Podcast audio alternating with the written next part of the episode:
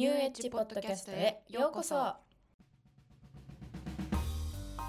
えー、皆さんこんにちは。こんにちは。えー、ニューエッジポッドキャストのパーソナリティともみとルカです。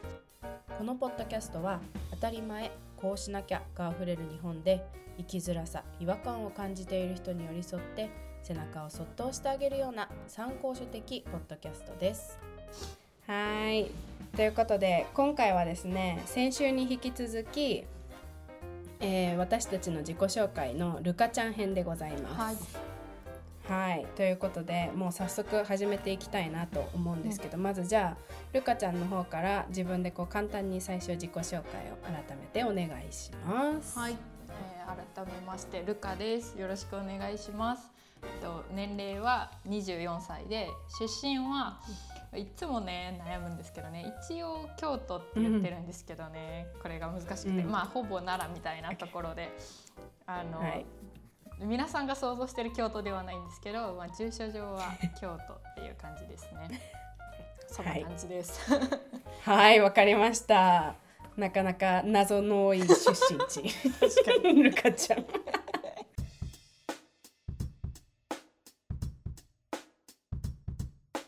じゃあそしたらですね次は、えールカちゃんの、えー今までの人生ジャーニー、はい。ルカちゃんジャーニーを、えーここまでの、えージャーニーを 何回ジャーニーってのって感じなんですけど。はい。ジャーニーをね。はい、ジャーニーをまたお話ししてもらおうかなと思いますのでじゃあもうそこもよろしくお願いします。はい、えーっとそうですね。出身はさっき言った京都みたいな奈良みたいなところでそこに高校生までいたんですね。であなん確かにジャーニー難しいですねあその間で言うと、ずっとちっちゃい頃5歳6歳ぐらいから、えーっと高校2年生までの十運年間をバレエしながら過ごしてる人でした。で大学は、えー、と東京の方に大学に行くのでそこで初めて一人暮らしっていうのもそうだし自分が出身だった場所以外に住むのが大学4年間であって大学では、うん、美術史みたいなのとか、まあ、哲学みたいな内容を勉強してたりしてました。でなんかまあみんなと同じように社会人になっていくんだろうなってことをもうマジで信じて疑ってなかったんですけど なんかね、ちょっと気がついたらあれ？みたいな。就職あれ？みたいな風になりまして大学卒業後は えーと就職をせずに、えー、とフォルケーホイスコーレに行くことを決めて大学日本の大学大体みんな3月に終わると思うんですけど、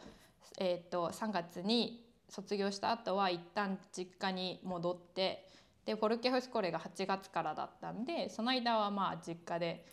もう留学に向けてっていう感じでで8月から12月を4ヶ月間フォルケホイスコーレに留学しててでその後なんかあ日本に帰るのか私どうするんだろうって思った時にあもうちょっとデンマークのことなんか4ヶ月だったしやっぱフォルケホイスコーレっていう空間ってやっぱちょっと独特。デンマークっていうよりフォルケホイスコーレっていう空間だと私は思ってるのでなんかデンマーク自体にもついてももうちょっと知りたいなとかっていう気持ちもあってコペンハーゲンに移動してきてでコペンハーゲンで8ヶ月ぐらいかな行って、まあ、ワーキングホリデービザを取得して滞在してたんですけど、ああそろそろ次のこと決めなきゃなってまた思ってる時にカオスパイロットっていうこれはもともとデンマークのねうーんこ説明は難しいんですよねずっと。えー、と ビジネススクール、えー、と日本語で言うと多分起業家精神みたいなのを学べるアントレーナーシップっていうんですかね、えー、と学校がデンマークのオーフスっていう土地にもともとあるんですけどそこが新しくベルリンで1年間のプログラムを開講するぞっていう情報を聞きましてで今そのカオスパイロットのオーフスにある方は、えっと残念ながらヨーロッパ以外の人は受け入れてなくてでもベルリンの方は1年間だし、えっとヨーロッパ以外の人も入れるっていう情報も得て自分がやりたいことともすごくまあ似てる部分もあるなっていうのを思ってじゃあこのプログラムに参加しようっていうので、えっと、ベルリンに移動してきて今そのプログラムの最中っていう感じでひとまず来年あ来年じゃないですね。もう今年の7月まで。もうちょっとなんですけどね。あと3ヶ月4ヶ月は、えっと、プログラムに参加しているっていう状態でまあということで今はそのプログラムに参加しつつベルリンに住んでる人っていう状態です。うん。ありがとうございました、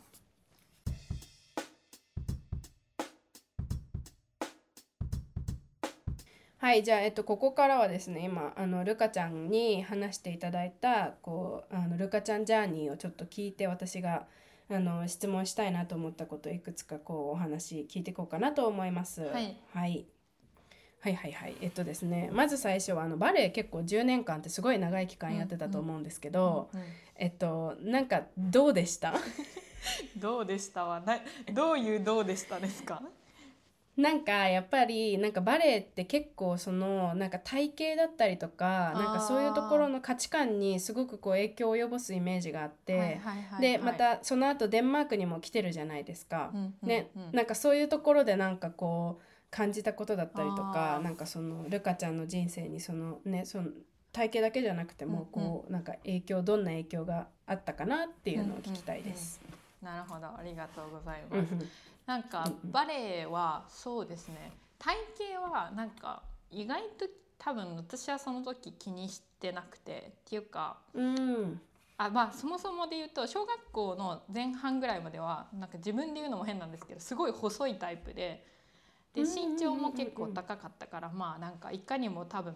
バレエしてる人っぽかったんだと思うんですけどあ確かに確かに。こうあの小学校高学年ぐらいから女の子になっていくじゃないですか。体つきがどうしても。うん。ってなると、まあ、私だけじゃなくて周りの人たちもそうだしそれに漏れず私も、まあ、ちょっとずついい体型になってって 今は自分のこうん。とそんなこうバレエしてる人の細い体型みたいには思ってないけど、なんかまあそれは少なからず感じててあバレエやってる人の中の割には太いなとかそんなに細くないなって自覚はあったけどなんかそれにこう卑下とか悲観的に思うことはそんなになくて、でもなんかなんでかなって考えたらそれ以上に私はバレエが圧倒的に下手くそで。ちょっと待って。なんか別に体型云々よりもそもそも私はバレエが下手が勝っちゃってて。なんかそっちにあんまりこうフォーカスすることがなくてうん。ただ周りを見ててっていうのはすごいあってやっぱ一番仲良かった子もその体型のこととかでちょっと拒食症気味になっちゃった子が実際いててでそれを原因でバレエやめちゃってた子がいて周りを見てあなんか大変そうだなみたいなのはあったんですけど多分で私は何より下手の方が強かったのと でもそれ以上にバレエうん。踊ることはめっちゃ好きだったんですよ。うん。だからなんか下手だしやめた方がいいそろそろっていうなんかお金もかかるしバレエ続けること自体ね親に多分迷惑かけてるなとか、下手なのになんで続けてるんだろうって思いつつもなんだかんだで多分踊るのが好きでなんかやめなかった。なんか中学ぐらいからやめようって思ってたんですけど一方でなんかずっとやめられない自分もいて、うんまあ意地になってたとかもあるかもしれないんですけど。うんうんなんか踊ることが好きだったんだろうなって今振り返って思うしなんかでそれがまあ今でもね大学でもジャズダンスを4年間やってたりとか、うん今でもまあたまにダンスしたいなって思えるぐらいにはやっぱ踊ることが、ね、人生における一つの大きなものになってるなっていうのが一つと。あとはなんかこう美的感覚とかなんかセンスとか芸術みたいなものを好きになる一番最初のきっかけがやっぱバレエに私はあるなっていつも思うし、なんか、うん、そこはやっぱりこう大学で学んだこととかのこう一番最初の興味を持つきっかけに全部がつながってるっていう意味ではなんかまあただの習い事っていうには結構大きかったのかなっていうふうには思いますね。すごいなんかそこから始まったルカちゃんね。私が知ってるルカちゃんはそうやって美術のことね。それこそあの大学で、うんうん、ね、そうやって美術を勉強してたりだったりとかあの写真を撮るのもねすごい得意っていうのがあるので、はいはい、なんかそこからきっと来てるんでしょうね。すごい、うんうん、うんうんうん。とてもありがとうございます。はい。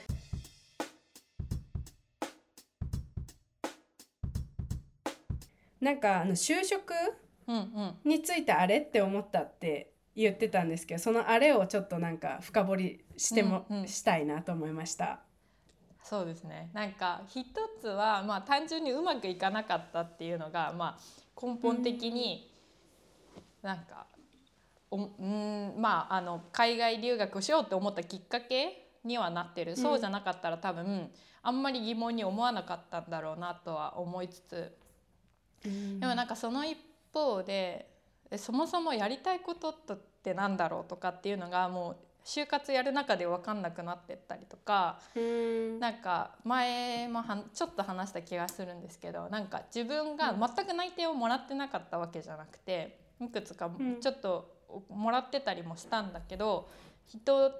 の内定先を聞いた時に自分がこう望んでその就職先の内定をいただいてるはずなのに全然違う人の内定先を聞いて、あそっちいいなって思ってる自分に えなんかそれってなんかただあその友達の内定先が、まあ、いわゆる外資だったからなんか私にとってやっぱり社自分の基準じゃなくて社会の基準から見てこっちの方が上下みたいなのをこう気にしてたその時の自分はすごく気にしてたんだろうなって今振り返って。でなんかそれを見た時に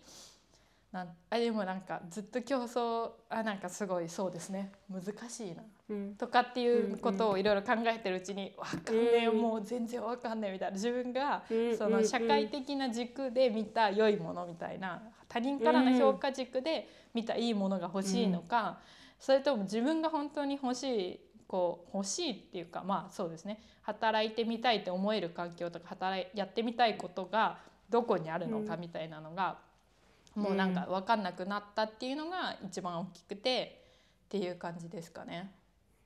うん、なるほど。え、そこの中でフォルケ、フォルケホイスコーレを見つけたのはどんなきっかけがあったんですか？えっとなんか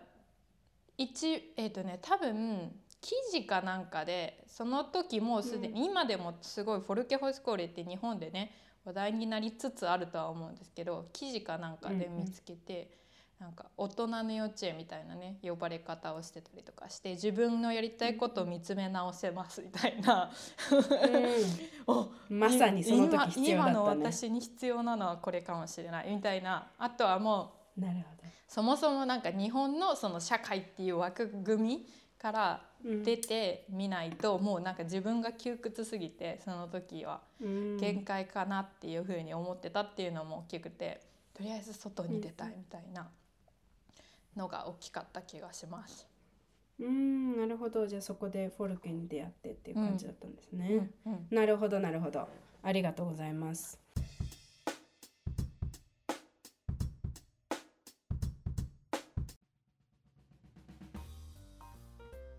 じゃあそしたらフォルケホイスコールでなんかどんなこと勉強してたのかみたいなその4ヶ月の間に、じゃあそんな感じのことをちょっと聞こうかな。うんと思います。えーっと私が通ってたところは、えーっと結構何でも取れるところでなんかに専門性があるっていうよりかはいろんなジャンルにちょっとずつ手を出せる学校だったので、えーっとでまあもともとやっぱアートとかデザインみたいな部分は興味があったけど私が大学でやってたことって自分が書いたりとか自分が作る側じゃなくてそれを批評したりするとかその歴史を学ぶ側だったから。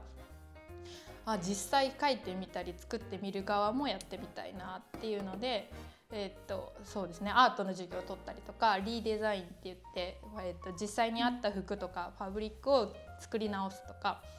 っていう授業を取ってみたりとかあとはタイニーハウスって言ってデンマークでは結構ね、タイニーハウス文化がてかヨーロッパ全体なのかな。日本ではちょっとなんか地震のことを考えるとちょっとマジクレイジーって思っちゃうんだけど自分たちで家を作ってそれをタイニーハウスってまあいろんな多分基準があるんですけど持ち運びできる車みたいな車体台車荷台に乗せて移動させれるタイプの家っていうのが存在してて。面白い。ね、それを作る授業があってもう本当になんかね。木を切ってノコギリとかで でドリルでグワーって刺してみたいなとかなんかねコンクリートじゃないけどクレーみたいなの詰めてわら詰めてはいみたいな本当に家作るっていう体験をしたりとかなんか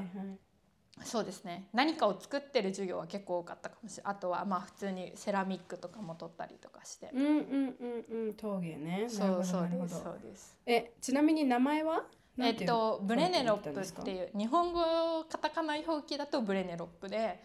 デンマーク語だとプレネロップみたいな感じだと思います。プ。レントコップね。そう R が入っててマジ一生読めねえみたいな。デンマーク語の発音難しいじゃないですか。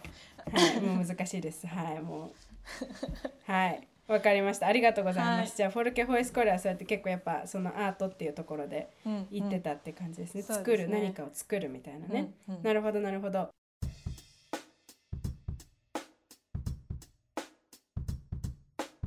じゃあえっとえもう2個ぐらい聞いても、はい。多分大丈夫ね。もう2個ぐらい聞きます、はい。えっと一つは今あのデンデンマークで、まあ、その1年ぐらいいた後に、今、えっとベルリンにももう1年ぐらい？でもあベルリンはまだ半年ちょいぐらいですね。半年か。あのまあそれぐらい長い長期間、うん。あの滞在2カ所にまあ結構近いですよね。ね。そのドイツとデンマークって、なんかすんまあその近いんですけどまあ違う国に住んでいるルカちゃんなんですけど、その2つの国でなんか違いとか感じたりとかなんかこっちはこういうことがあってこっちはこういうことがあってみたいななんかありますか、うんうんうん。えーっとね一番はやっぱり移民の多さの違いかなって感じるところとしてはあって、やっ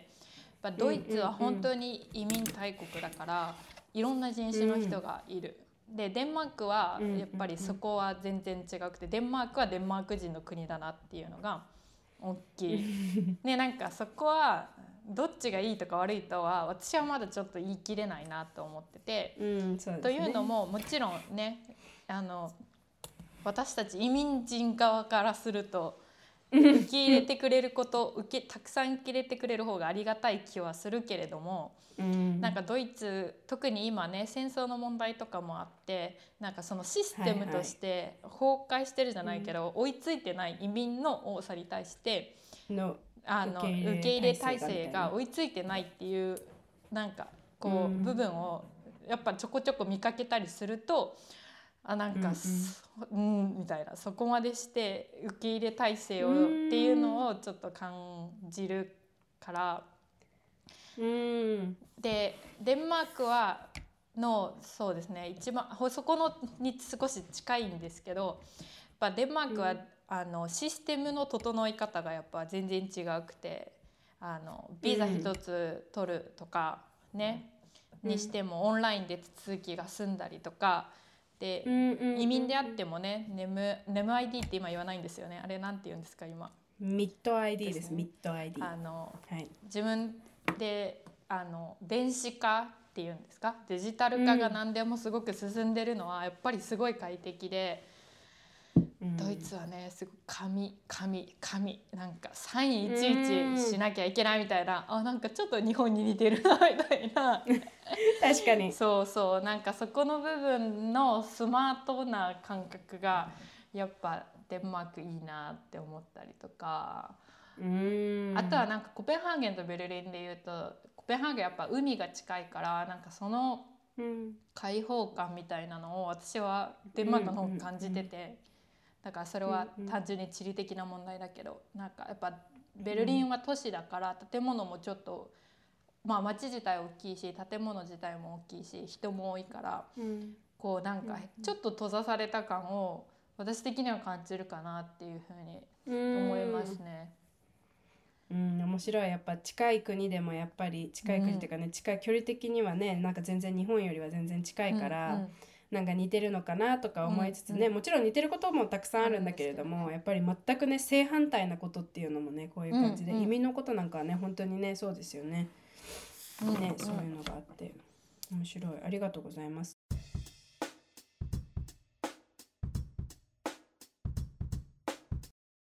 最後の質問はうん。私が、あのしてルカちゃんからされた質問と同じのでいきますね。